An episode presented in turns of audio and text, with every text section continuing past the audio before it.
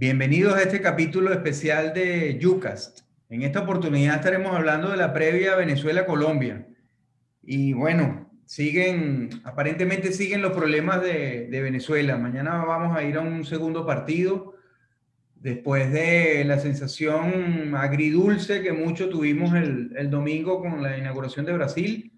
Venezuela enfrenta a Colombia y ahí veremos el verdadero potencial de, de Venezuela, si se mantiene en, ascenso este grupo que está trabajando en la Copa América con una que otra incorporación y, vamos a ver cómo siempre le hemos hecho buenos partidos a Colombia, siempre se lo hemos peleado, los jugadores se lo toman como algo muy especial y espero, espero que sea así, pero bueno, vamos a ver qué tiene Venezuela para poder enfrentar a Colombia mañana y empezamos con Juan Andrés Adrianza. Juan Andrés, ¿cómo llega Venezuela mañana al partido?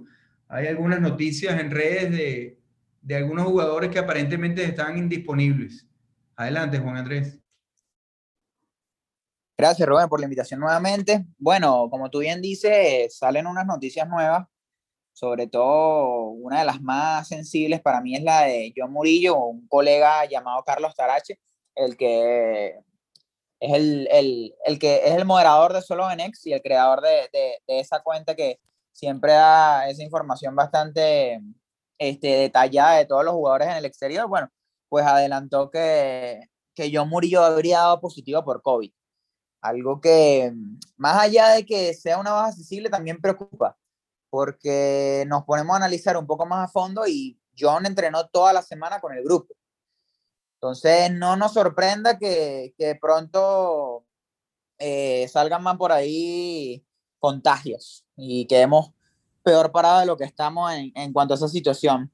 Y eh, sentado con ellos en el banco y me imagino que comiendo en la misma sala. Entonces... Sí, por eso, eh, incluso en, la, en las en las publicaciones que hizo la Vinotinto en sus redes sociales se ve que John está, está eh, entrenando normalmente con el grupo. Entonces, no, no, no, no, no nos sorprenda que salga uno que otro por ahí.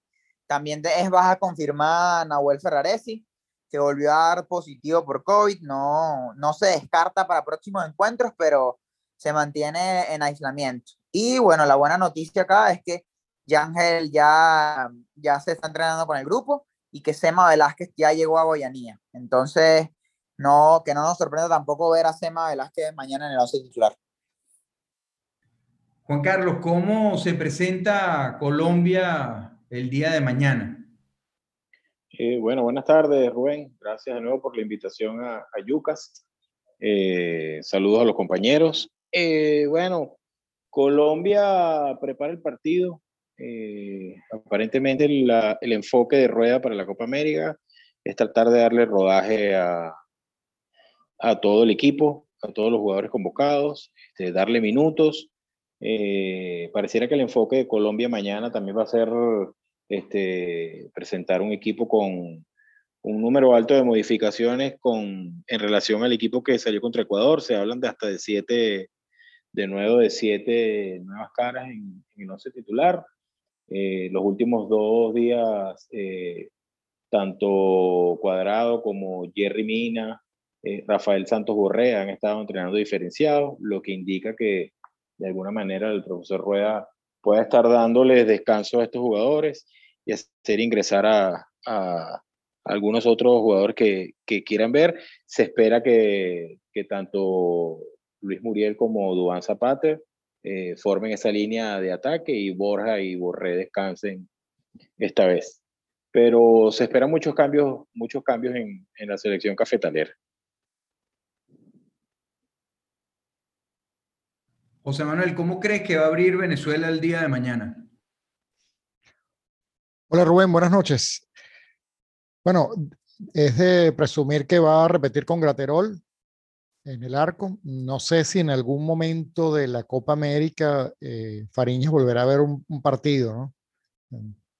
No sé si en un momento de repente si Venezuela ya está clasificado o en todo caso no tenga opción, eh, volverá con Fariñas, pero con lo que estado jugando, dudo que saque a Graterol. Eh, para mí lo más claro es la, la línea de, de, centrales. Para mí va a salir con González, la Maitía, Sema Velázquez, Martínez y Mago. Eso me parece a mí que, que debería ser la que, la que está más clara por cómo han venido jugando, lo bien que estuvo Mago, lo bien que se vieron a Mantilla y Martínez, y por supuesto la incorporación de Sema, y González ha sido indiscutible en todo el, en, los últimos partidos de Peseiro. En el medio, asumo que vendrá Moreno, y Cáceres. Eso debería ser lo, los tres que están allí. Y mi duda está, o sea, Aristigueta también debe ser el 9. Y bueno, ahora con lo, con lo de Murillo, eh, ahí tengo dudas sobre quién estaría saliendo como, como el otro volante ofensivo. Pero creo que la, lo que es la línea defensiva eh, y Moreno, Yangel, Cáceres y Aristigueta deberían ser fijos. Y José, a manera de broma, uno, uno piensa aquí y, y, y, podría decir que el chance de Fariñe de retomar la titularidad es cuando Graterol dé positivo por COVID, porque bajo esta circunstancia en la que se está manejando la selección, este, pareciera que es el panorama. Sí, yo, yo realmente fui bastante crítico de Fariñez eh, antes de este ciclo, ¿no?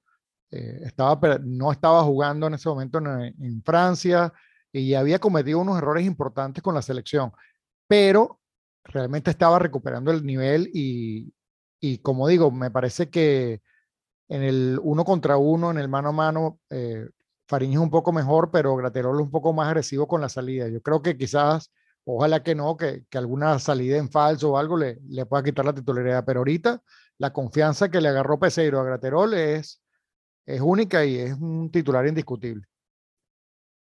José Luis, ¿cómo es el partido de, de mañana? ¿Coincide con la, con la alineación que está dando José Manuel? Coincido. ¿La escuela va a ser un, un, poco más ofensivo? ¿Cómo estás, Rubén? Primero, feliz de volver acá a Yucas. Ya me había perdido los dos anteriores, pero aquí estamos. Sí, coincido con, con esa misma alineación que mencionaba José Manuel. De hecho, la había visto ya algunos periodistas por Twitter Creo que, que, es lo que tiene más sentido en la línea de defensa, incorporar a Sema Velázquez, ya que lo traes. Eh, tuvo una buena temporada en Portugal con su equipo, ascendieron a primera. Y, y, y, puedes corregir, yo creo que el punto más bajo de la selección, y los he escuchado ustedes y sé que estaban de acuerdo, contra Brasil quizás fue Cumana y, y con, con Luis Mago quizás pudieras corregir ese, pues ese punto débil. Arriba, con todo el tema este de Murillo, que era el que apuntaba a acompañar a Aristigueta, quizás en ese ataque frente a, frente a, eh, Colombia, eh, yo pienso que quizás con, en vista de, las pocas opciones que tenemos, quizás vaya a utilizar a Yangel más como de volante ofensivo, de, 10, si pudiese llamársele, y, y volver a, a, utilizar al Brujo Martínez más retrasado y repetir esa línea de tres mediocampistas no veo qué más pudiera hacer, a, menos que quisiera soltar a Celis desde el inicio. La verdad que está bastante complicado el panorama, pero, pero bueno.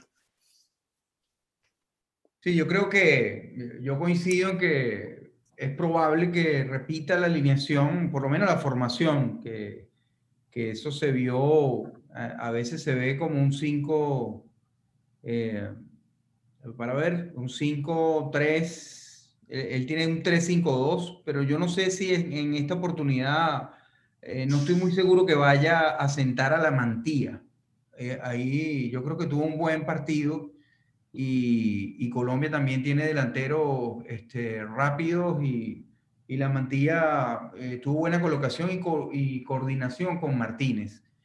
no digo que Sema Velázquez no entra, pero no, no probablemente jueguen con la mantilla y quizás con Sema Velázquez en un lado utilizando a Mago. Claro, disculpa, es que no sacaría, y, y sé que quiere eh, eh, contribuir eh, Juan Carlos con, en la conversación, pero es que no, no, no sacaría a la mantilla. El que, el que saldría de esa línea de cinco sería Cumana y simplemente él rodaría Mago a, ese, a esa especie de lateral izquierdo, de carrilero. Entonces serían tres centrales, la mantilla, Sema y Adrián Martínez, que en mi opinión fue de lo mejor del partido contra Brasil. Vale. Y em, bueno, la otra es que yo sí creo que, que sería darle la oportunidad a Celis o algún otro jugador de, de, corte un poco más ofensivo que tengan. No creo que ya con los días de entrenamiento probablemente busque a un creativo que, que de alguna manera puedan sustituir ese trabajo que hacía eh, Sabarino. Eh, para Venezuela va a ser muy clave frenar a Cuadrado. Cuadrado nos ha tenido reventado los últimos partidos que hemos hecho contra Colombia y la clave siempre es frenarlo, ¿no? A veces está cayendo. Pero todo, todo indica, Rubén, que, que, Cuadrado no va a estar en el, en el 11 titular de Colombia. Esa es la primera buena noticia que estaríamos escuchando en este prepartido, porque creo que Cuadrado empezó siendo un jugador muy vertical y hacía muchos años por esa banda y hoy en día me parece un jugador bastante completo. Sin embargo, creo que el dispositivo, a, ver, eh, no sé si coinciden, pero creo que esta disposición táctica de Venezuela, este, que se agrupa mejor, puede eh, quitarle un poco de espacio a Cuadrado para, para, su, para sus internadas por la banda derecha. Eh, creo que los cinco del fondo están definidos. ya Sema Velázquez trabaja con el grupo y se perfila como, como titular. En efecto, pareciera que el sacrificado va a ser Cumano para que Mago ocupe el carril izquierdo. Y bueno, con el apoyo de, con el ingreso de Yangel a la, a la nómina eh, o al equipo titular, eh, pareciera bueno, que ahí eh, va a haber un buen balance defensivo. Sin embargo, el, el equipo eh, de alguna manera eh, pareciera que, que, va a buscar, eh, bueno, de hecho lo, comentaba Peseiro en su rueda de prensa, pareciera que va a buscar este, ser un poco más ofensivo esta vez.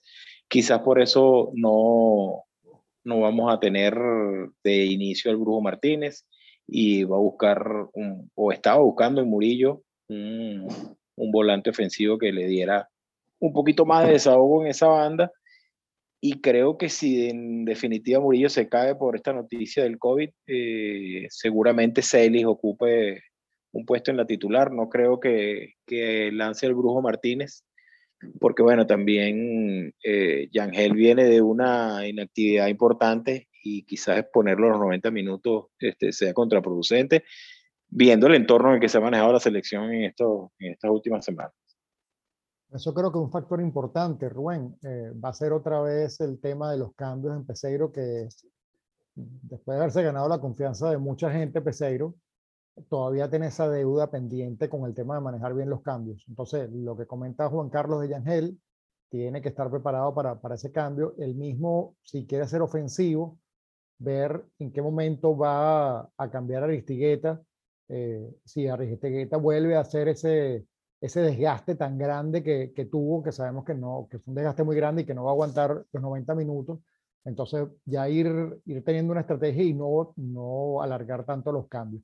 Hablando de, esos de esos cambios, eh, quizás es importante mencionar la noticia que hay hoy de Jan Hurtado, que el Bragantino no usó su opción de compra y debe retornar entonces a Boca, lo que le puede quitar un poco de continuidad. Evidentemente Boca ya ha firmado un par de nueve para esta temporada y no, no tiene cabida en el equipo. Así que es importante esta noticia para, para Jan Hurtado. Bueno, y habría que ver si mañana tanto Jan Hurtado como Eric Ramírez van a formar parte de, lo, de los 18 convocados. Eh, es importante porque, bueno, al final de repente si el partido, el partido se está dando desde el punto de vista táctico y Venezuela lo puede salir a buscar o, eh, quizá son un par de, recambios importantes para, el tema ofensivo en, el segundo tiempo, haciendo de revulsivos, son dos jugadores distintos de Aristigueta que te pueden eh, ganar pelotas al espacio, en velocidad, caer a la espalda de, de los defensores de Colombia. Eh, pareciera que para mañana hay un poco más de material para, para competir y adicionalmente la historia reciente eh, y bueno, no, solo la historia reciente, ¿no? sino el, el ambiente que envuelve este, el Venezuela-Colombia desde, siempre, desde siempre nos ha hecho competirles, ¿no? Y, y, bueno, yo en lo particular, no sé qué opinan ustedes y lo dejo como, como punto de debate inmediato y disculpa Rubén que, que eh, usurpe tu funciones de moderador, pero bueno, yo siento cierto triunfalismo en, del lado colombiano y este tipo de, de situaciones eh, suele favorecernos, ¿no? Entonces, eh, nada, les dejo esa ahí rebotando a ver qué opinan al respecto. que el, el, orgullo del, del jugador eh, venezolano de alguna manera, además que hay muchos jugadores que han jugado en Colombia en esa nómina y, y de alguna manera eso, eso siempre históricamente, no importa cómo haya llegado a Colombia, Venezuela le hace buenos partidos. Ahora, hablando meramente del juego, yo creo que para Venezuela tener opciones tiene que adelantar unos metros.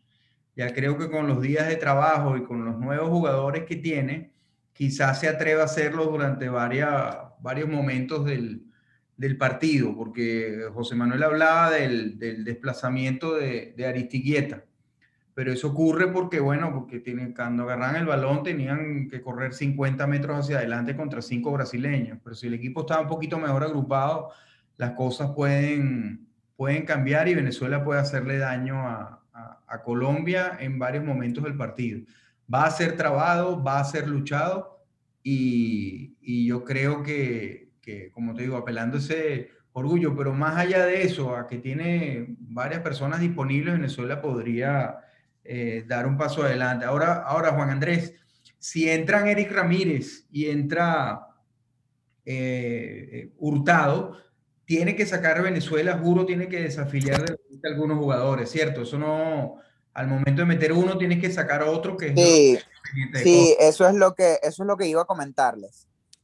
Ese es, el, ese es el problema ahora, porque hay, un, hay bastante desconocimiento sobre el tema, porque el profesor José Peseiro no descarta todavía a muchos de los jugadores que, que, están fuera por COVID, porque pueden llegar para el tercer o cuarto partido. Entonces no, no se ha dado la lista oficial de inscritos por esa misma razón. Entonces habría que esperar, vamos a ver qué novedades nos, nos trae mañana la convocatoria, eh, la lista de 18. Eh, yo creo hay que esperar una hora antes del partido. esto es como Alfred Hitchcock, ¿no? Es una cuestión de suspenso. Mira, por aquí tengo, por acá tengo una probable alineación titular de, de Colombia. Colombia saldría con Ospina en el arco, con Medina en el lateral derecho, Jerry Mina y Davison Sánchez como paredes centrales y Tecillo en el lateral izquierdo. Existe la duda de que, de que Muñoz pueda sustituir a Medina porque, bueno, piensan que el partido contra Venezuela va a ser un partido para ir a buscarlo y Medina aparentemente es un más marcador de punta que, que un jugador del carril. En el doble 5 van a tener a Sebastián Pérez y a Wilmar Barrios, eh, como volantes ofensivos a Charay y a Edwin Cardona, y adelante la dupla del Atalanta, Dubán y Muriel, como les adelantaba hace unos, unos minutos. En efecto, todo pareciera indicar que, Cuadrado no, no, va a estar desde el arranque. Bueno chicos, estamos llegando ya al, al final de, del programa. Quisiera oír sus pronósticos para el partido de mañana. Juan Andrés, ¿cómo cree que queda? Bueno, Rubén, yo no, no quiero eh, ser muy optimista, la verdad. Eh, no, yo creo, no creo que Venezuela logre ganar. Espero que por lo menos logremos sacar el empate, no, y no es por ser eh, negativo, pero creo que mm, para ganar un partido hay algo muy fácil, algo muy sencillo, algo que está escrito, tienes que hacer gol. Y eso es lo que más nos va a costar por la falta de argumento ofensivo que tenemos y por ende yo creo que, que se nos va a complicar. Eh, pero bueno, con un buen orden defensivo creo que podemos sacar el empate. José Luis yo bien optimista, como bien saben que soy, eh, me lo voy a jugar con un 1 0 a favor de los nuestros. No sé cómo, pero que llegue ese gol bien junticos como con Brasil, que, que esa misma salida de balón limpia que se vio de ratos contra los brasileros eh, se repita y en mayor cantidad contra los colombianos y que de alguna manera logremos conseguir ese gol que nos dé los tres puntos eh, en esta Copa América. Juan Carlos. Bueno, yo tengo las mismas sensaciones que contra el partido contra Uruguay de hace, de hace una semana y media en, en el Olímpico por eliminatorias. Son de esos partidos que, que bueno, que te ves en, en, en, desventaja táctica y pero siempre hay un plus que el, que el equipo termina de, de, empujar. Yo, yo me voy por el empate eh, para mañana. José Manuel. Yo sigo apostando por ver el, el, orden táctico de Venezuela. Esa es mi, mi apuesta. Y basado en ese orden táctico y evidentemente las falencias ofensivas que tenemos, eh, yo voy a ser el único que voy a poner el 1 a 0 a favor de Colombia. Sí, yo creo que el partido va a quedar 0 a 0. Eh, creo que Venezuela le va a trabar bastante el partido a Colombia y Colombia no va a tener respuestas. Pero bueno, vamos a ver qué sucede mañana. Suerte a, a los muchachos. Esto es todo por hoy no, y nos vemos mañana luego del partido. Buenas noches. Gracias por la invitación. Saludos muchachos. Hasta luego.